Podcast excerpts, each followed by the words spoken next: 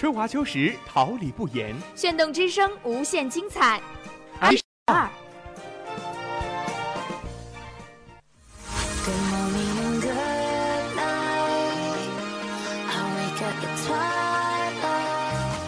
让电波在空中回响，让声音重塑梦想。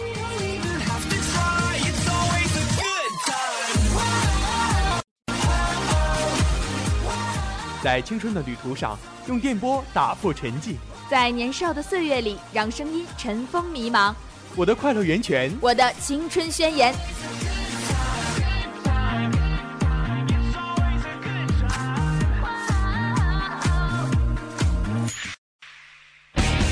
哈尔滨师范大学广播电台，正青春，传递正能量。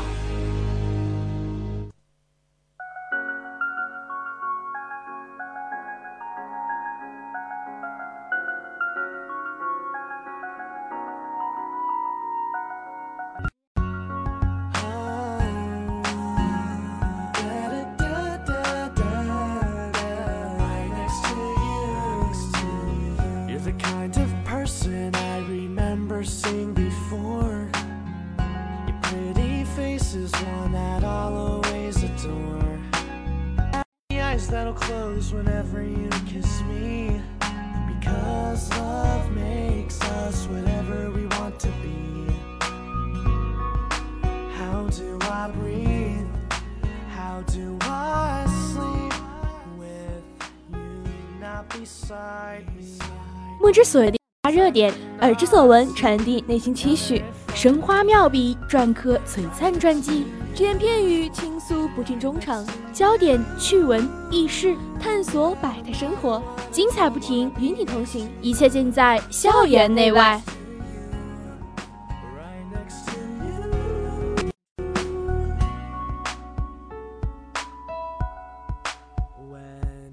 Saw you at the particular day. I was really hoping and wondering if you'd ever look my way. So I got up from my seat, but you had already passed by. If only I got there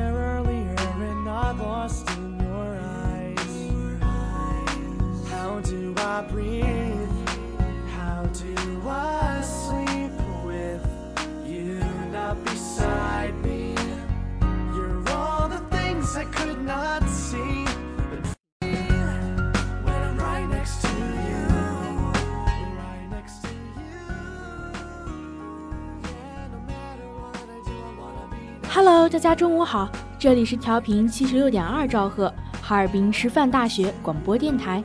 您现在收听到的是每周日中午准时与您节目《校园内外》，我是你们的好朋友陈旭阳，我是你们的好朋友李玉琴，欢迎您收听我们的节目。首先感谢我们直播间里辛勤工作的编辑张瑞涵、导播方启凡、监制彭天琪、新媒体卢瑶、李贤玉、阮千玺、办公室化作。好了一段好听的音乐过后，校园百态与您不见不散。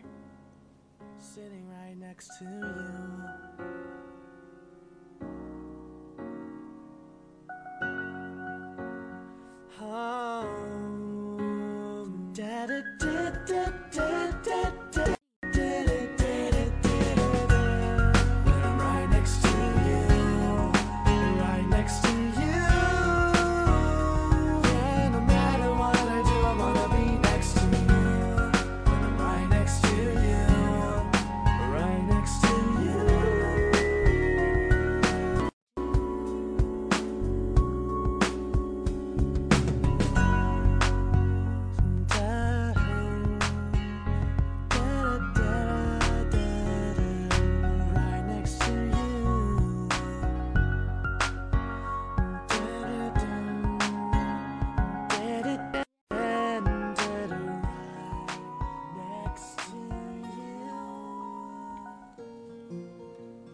校内百态展现学生风采，关注现在，校外热点聚焦社会发展，洞悉未来。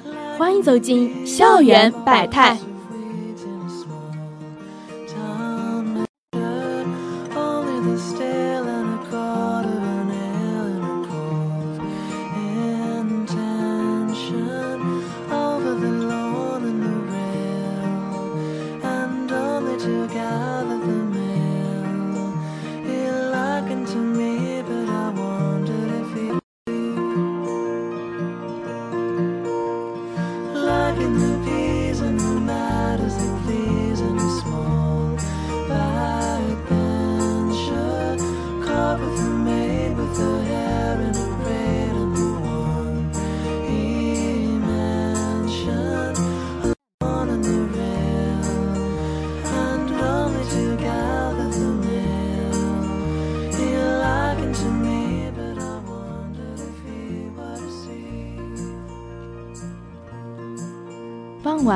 大书房咖啡馆，身着黑色长衫，头发清爽有型，一跨眼镜，后面闪烁着灵动的目光。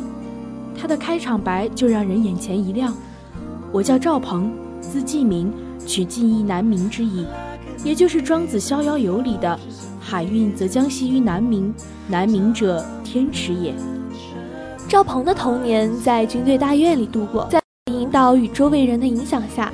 让他养成了既能张扬个性，又能很好的约束自己的性格。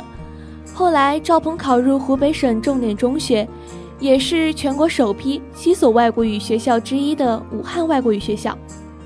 他接受了与同龄人完全不同的教育模式，让大家分组讨论、自由发言，内容涉及各类前沿话题。课堂外，通过中国知网超新学术视频，丰富自己的学养，训练思维能力。高考是每一个中学生必经的阶段，虽然与理想的文学专业擦肩而过，但他顺利通过了中初考试，成为一三级广播电视新闻学专业的新生。带着对文学的不舍深情，也带着对新专业的期待，赵鹏来到了中国传媒大学。赵鹏坦言，从文学跨到广播电视新闻专业，他经历一段调整期，得益于专业安排，新闻写等课程。注重写作、理解与表达，英语类课程注重听说读写能力。中学的积累与习惯让他投身其中，十分享受。大二下学期，和班里很多同学一样，赵鹏选择了赴台湾世新大学交流。最初的想法是要感受一样的中国文化，然而意想不到，半年交流让他走进了影像的世界。台湾就读时，赵鹏选修了实验电影与前卫电影这门课程，从哲学和后现代艺术层面解读影像。在学习和创作中，赵鹏有了第一部作品《按一说话》，同时他也有了自己的认识：影像不仅可以用来传递信息和叙事，而且能够表达思想。走出课堂，他是侯孝贤电影院的常客，观赏了大量的影视影片。对影像的表现力和感染力有了真切的认识，他学习经历让他对影像有了很深的认识。大三学年的 DV 创作带给他真切的体验。在秦于明老师的指导下，赵鹏选择自己钟爱的古典文化，与同学合力完成了讲述北京智化寺经音乐传承故事的纪录片《言音不止》。此后，他南下广了体育纪实类短片《天下我有》，以其对人物的理解和讲述。获得了扎克里约奥运大学生观赛团全国选拔团体个人双项第一，成为四位里约热内卢奥运会大学生记者之一。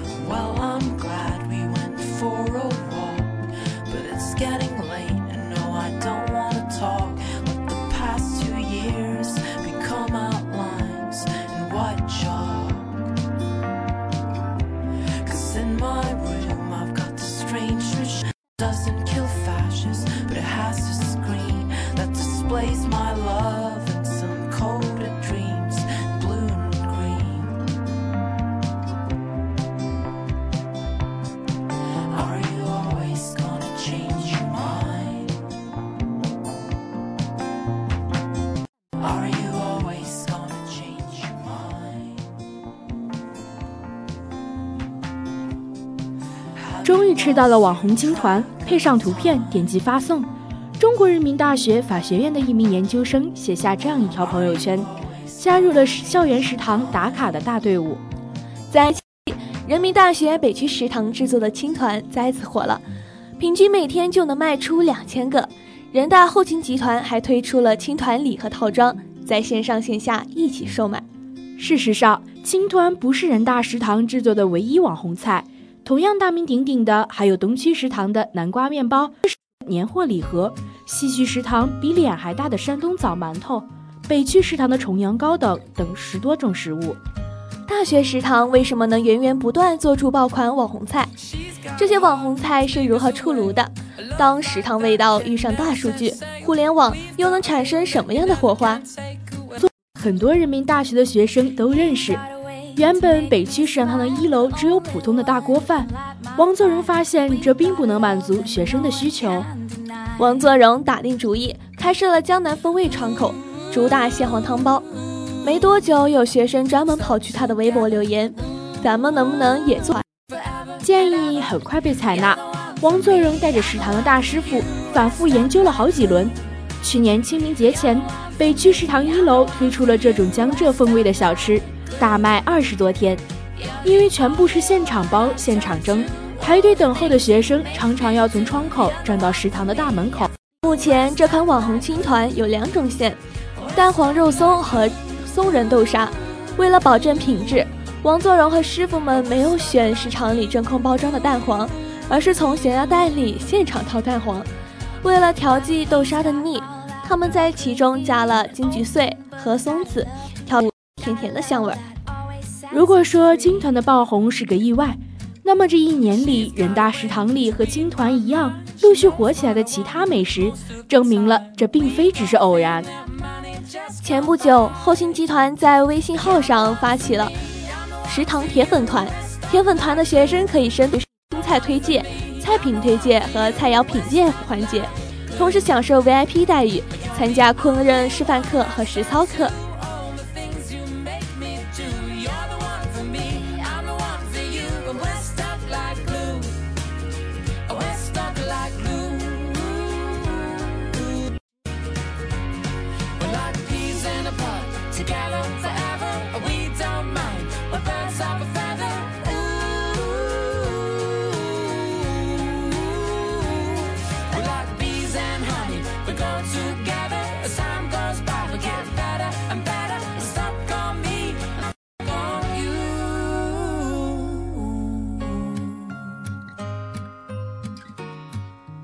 together forever.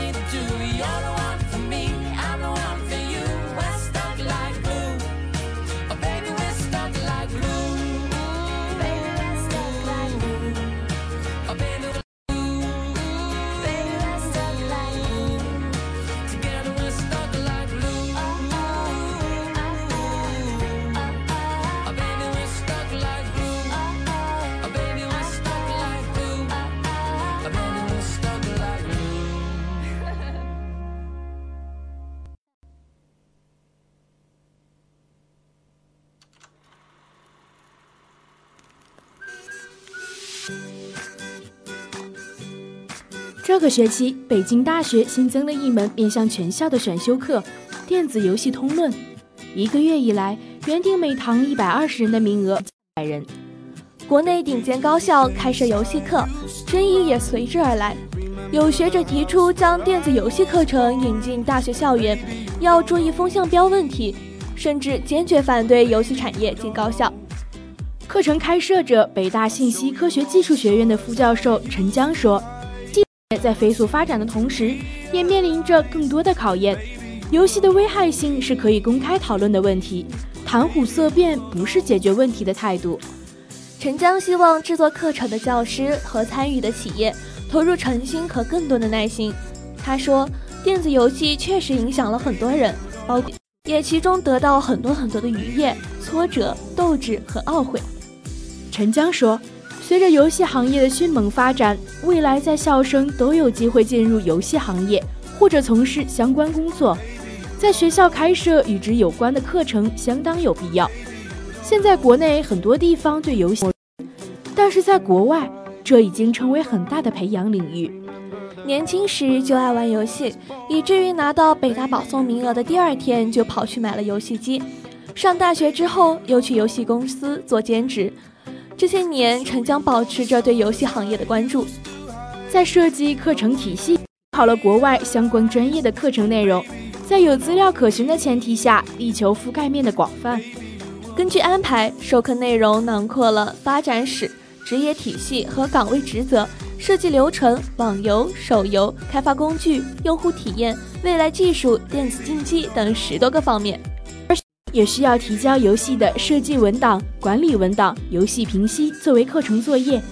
为保证专业性，陈江还专门邀请了北大心理辅导中心的同事来主讲电子游戏涉及到的人性、伦理道德、成瘾与克服等问题。同时，这门课程也加入了与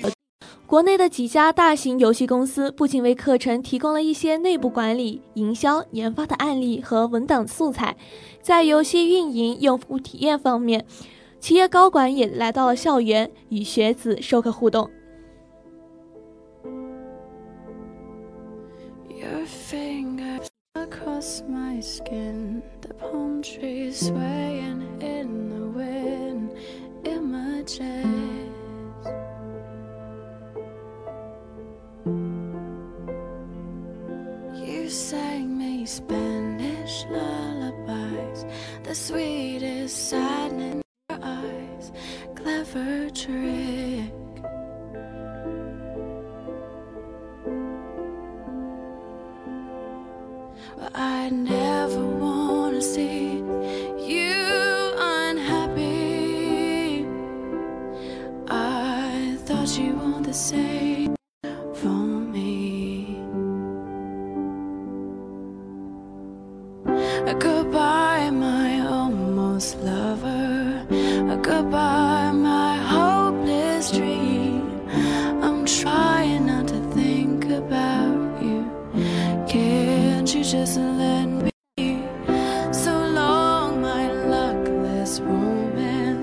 My back is turned on you.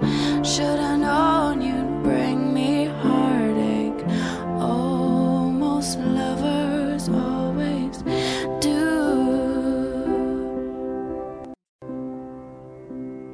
We walked along a crowded street.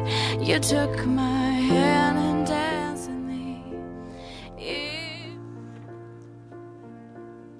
张青春谱写初始篇章，将梦想左转，途径辉煌。欢迎走进校园。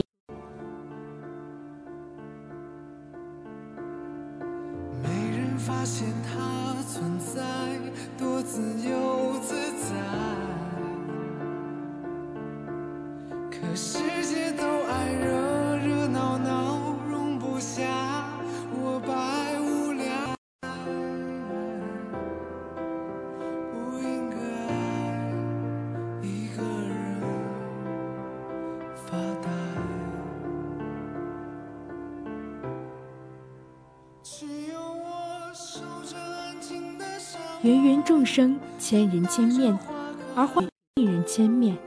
他是魔鬼，搭耸着黑色的帽檐，唱一首哀。死亡悄无声息，如约而至。他是天使，森林里奔跑的巨鹿，一世独立，羽化登仙。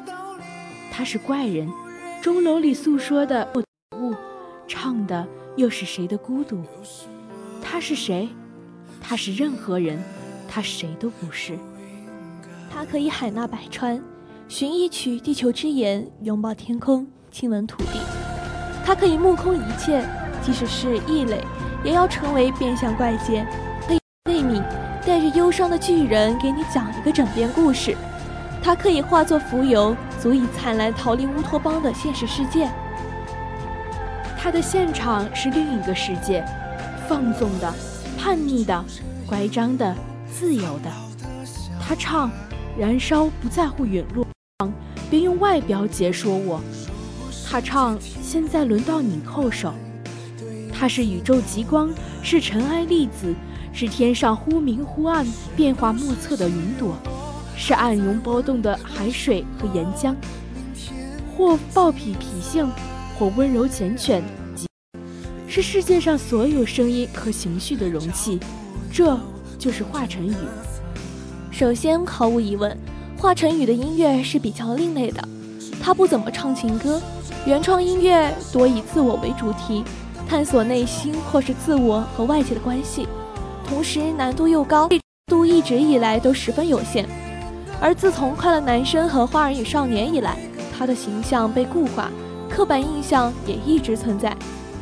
二零一六年《天籁之战》，华晨宇初露锋芒，他改编的《我的滑板鞋二零一六》《齐天大圣》《易燃易爆炸》等等受好，大众对他的音乐接受度提高，成为华晨宇扭转板刻印象的契机。其次，作为实力派选手，华晨宇的人气十分可观。或许是意识到他身上兼具才华与流量的特质，明日之子直接邀请华晨宇作为新推官。选拔各大代言纷至沓来，雅诗兰黛、百灵台、六神、珠江纯生等品牌对他青睐有加。电影综艺找他写歌，寻齐天、智商二五零应运而生，就是这么一个先锋音乐加大型流量的组合。华晨宇有了不同于纯歌手或纯偶。二零一六年底，在网易有态度颁奖典礼上，华晨宇被问到：“如果你的音乐不被市场认可，你还会坚持吗？他很认真地回答：“我觉得不要跟随市场，放弃自己喜欢的东西。为什么我不能直接去引领市场呢？”他有些许狂妄，但细想却是十分有必要的。利用高人气引领粉丝去听另类独立音乐，这难道不是好事吗？为了能够欣赏他的音乐，我一度想去学习乐理。一个歌迷这么跟我说。他是今年六月份才关注到华晨，此前对音乐一窍不通，却因为他主动去学习，和一般意义上被消费的偶像相比，这才是真正的偶像价值、引领和驱动。而华晨宇做过最具先锋性的两件事，第一个是《快乐男声》二零一三海选时的无字歌，第二个就是在音乐风云榜上表演《癌》。这两首无字歌对于大多数人来说。可能就是没有歌词的哼唱，怪异、非主流，甚至会觉得吓人、故弄玄虚。但这其实是一场华丽先锋的人生实验，是他在尝试只用声音表达情绪，在面向大众的舞台表演先锋实验音乐。这本身就折射着华晨宇对音乐引领的潜在诉求。继续深究，你会发现，其实引领源于他的自我认可。在《明日之子》里，他曾经给马伯骞、孟子坤帮唱，唱罢该他点评时，他很喜欢大家今天的表演，还有我自己的表演。说完，耸肩羞涩的笑了，还用双手挡住脸。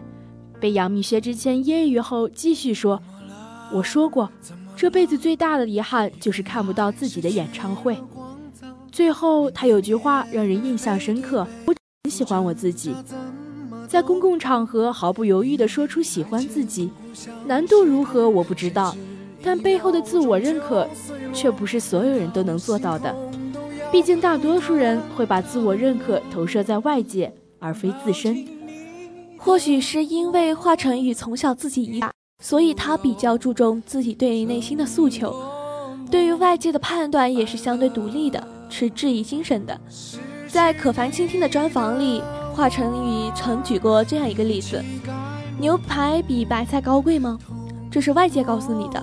如果没有人告诉你这些呢？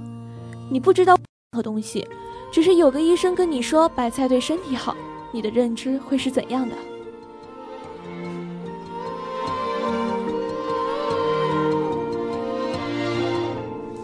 谁哭着，谁笑着？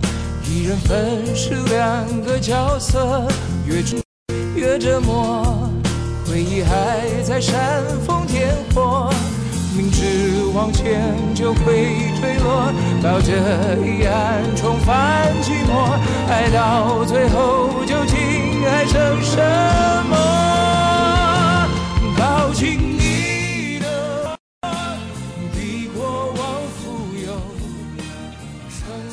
那次专访，他挑战了很多固有规则：海水一定是咸的，晚辈一定不能和长辈相提并论等等。连主持人都说他的逻辑很奇特，但从某种程度上来说，他是对的。就午后开始崇尚自由、反叛，其实就是希望不按照既定方式来活。华晨宇只不过被推到了公众层面，所以华晨宇其实并不是异类，而是大家习惯了压抑自我，习惯了社会规则，才会对自己不一样的东西就要党同一。每个人都是不同的，何必要追求相同？他的歌词里总是洋溢着自我，只有我就是我，好奇怪。就算被这个世界冷眼，被人们所敌对，也无所谓。那就请你当我是个异类。事实上，生活里的华晨宇和狂并没有什么关系。从人品上来说，我觉得他是个非常好的孩子，没有什么坏心眼，很随和，也很有礼貌。音乐制作人龙龙这样评价他。他在生活上的口头禅一直都是随意点，但这并不妨碍他是有态度的，尤其在音乐上，害怕。《明日之子》有一期，他要从此前挑选出的十二名选手中淘汰八名，其中他可以直接淘汰四名，但那次他破例超额直接淘汰了六名选手，没给他们留任何机会。他说：“年轻人的时间是很宝贵的。”先忐忑地去等待票数结果，还不如花一年的时间解决问题，一年之后重新回来。在之后的决赛赛段中，华晨宇也一直对选手很严，无论是对钟逸轩探讨旋律，还是直接指出毛不易在曲上的不足。后来他对马伯骞：“给你们的盐不及对自己的十分之一。”其实可以看出，华晨宇对华语乐坛有着一种执着的责任感。他在一个专访中说：“有一个事情其实很有意思，很多听歌的人，还有很多国内一些乐评人，之前都会说华语乐坛已死，并说一边去听那些音乐上很套路的音乐。在中国，写一种很好的词，配上一个很套的旋律，就会很受市场关注。往往这样的音乐拿到国外的话，当外国人听不懂你词的时候，纯听你的音乐，听到二十秒。”可能就关掉了，这态度早就注定他不可能迎合市场了，但这未必是坏事。其实，二零一七年对于华晨宇来说，很多东西已经在慢慢改变了。他说：“今年是我最忙的一年，但事实上，从艺人经济角度来看，这是他事业进阶的一个体现。”二三年从快男出道，华晨宇收获了大批核心粉丝。不过，由于他在节目里被营造出的人设，导致黑红参半，花少期间的巨婴标签又给他增添了不少障碍。这种大众认知一直持续到了去年的天籁之战，这中间华晨宇的粉丝，但由于缺少大众化的传播，不少路人都不知道他在做什么。天籁之战给了他才华展示的机会，接连几首高质量改编，让不少人对他改观。不过参加完天籁，他就去美国学习了。二零一七年，他在综艺、音乐带有突破，其中《明日之子》里，华晨宇首次担任新推官，其类似导师的身份和专业度颇高的点评，开始让大众正视他的实力和才华，甚至是作为歌手的地位。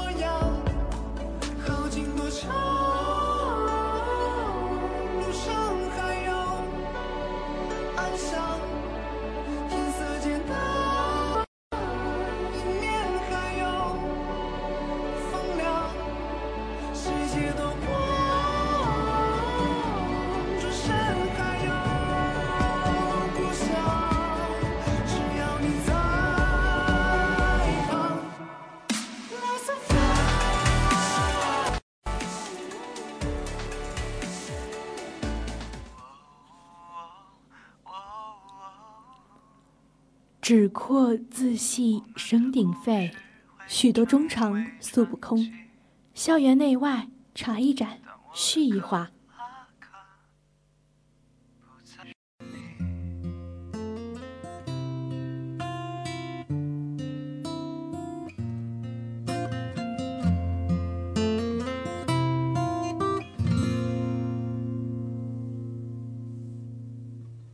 黑夜长。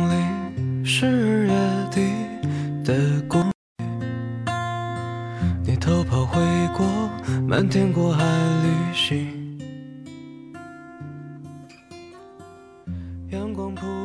都说现在的地球叫做地球村，可当你从飞机上俯瞰大地的时候，你会发现你的渺小。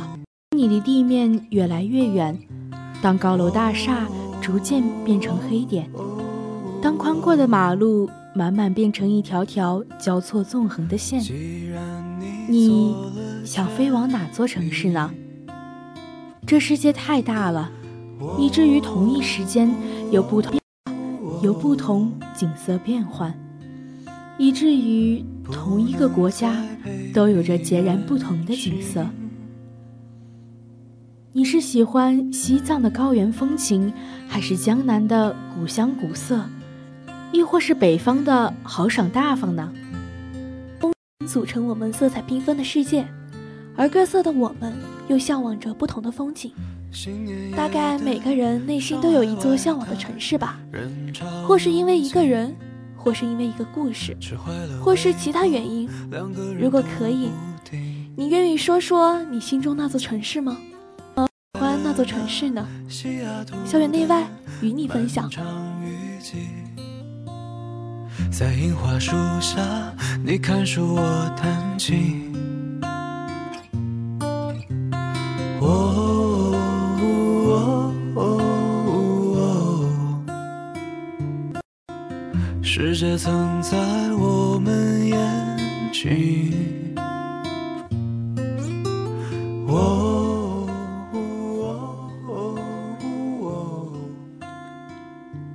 H 说：“最喜欢的城市，真的要说的话，一定是苏中吧。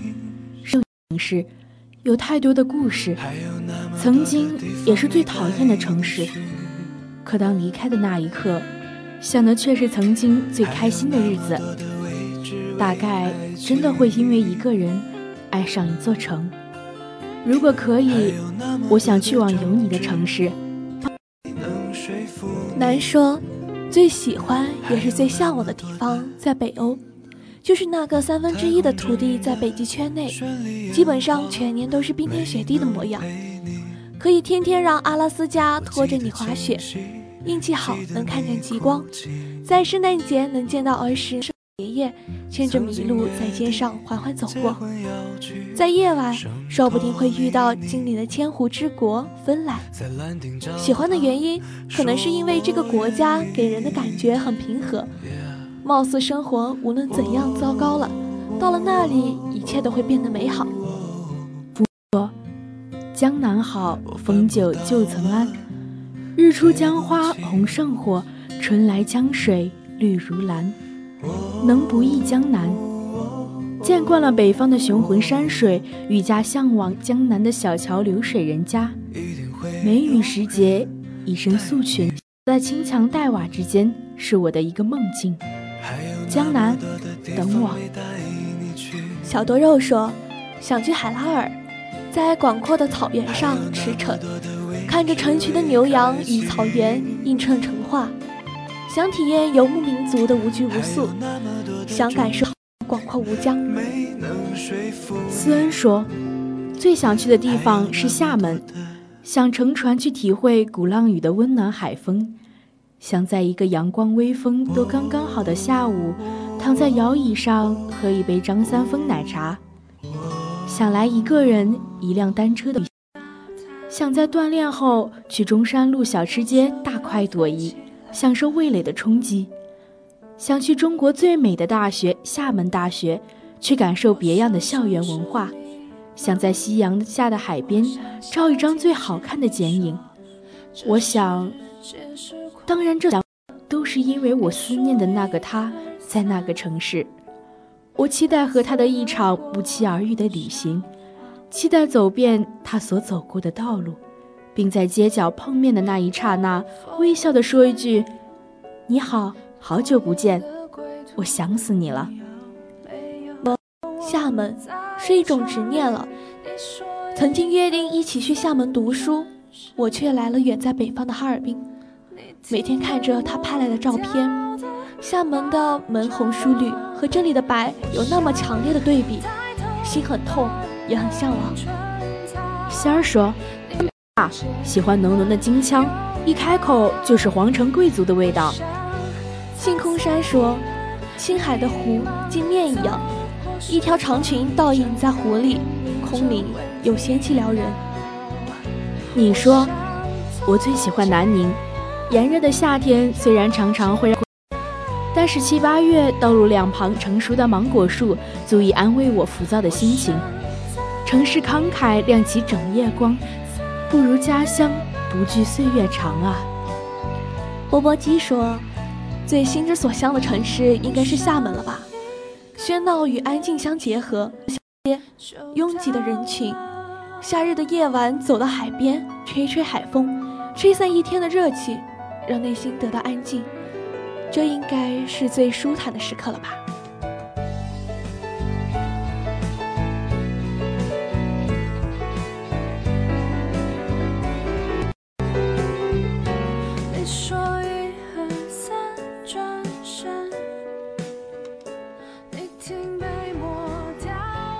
小耳朵们，今天的校园内外就到这里了，感谢大家与我们分享你们的心声。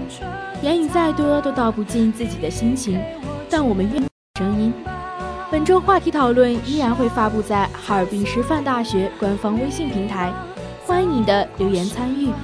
我们将再在下期节目继续分享你的故事，传递你的真心。我是陆小蝶，下周日我们不见不散。感谢认真聆听的小耳朵们，如果想对我们说，也可以在哈尔滨师范大学广播台人人主页、官方微博、微信上留言。感谢我们的编辑张瑞涵、导播方启凡、监制彭天琪、新媒体卢瑶、李贤玉、冉千玺、办公室华田等一直陪伴我们的工作人员。祝大家每天开心！我是小，我们下期节目再见。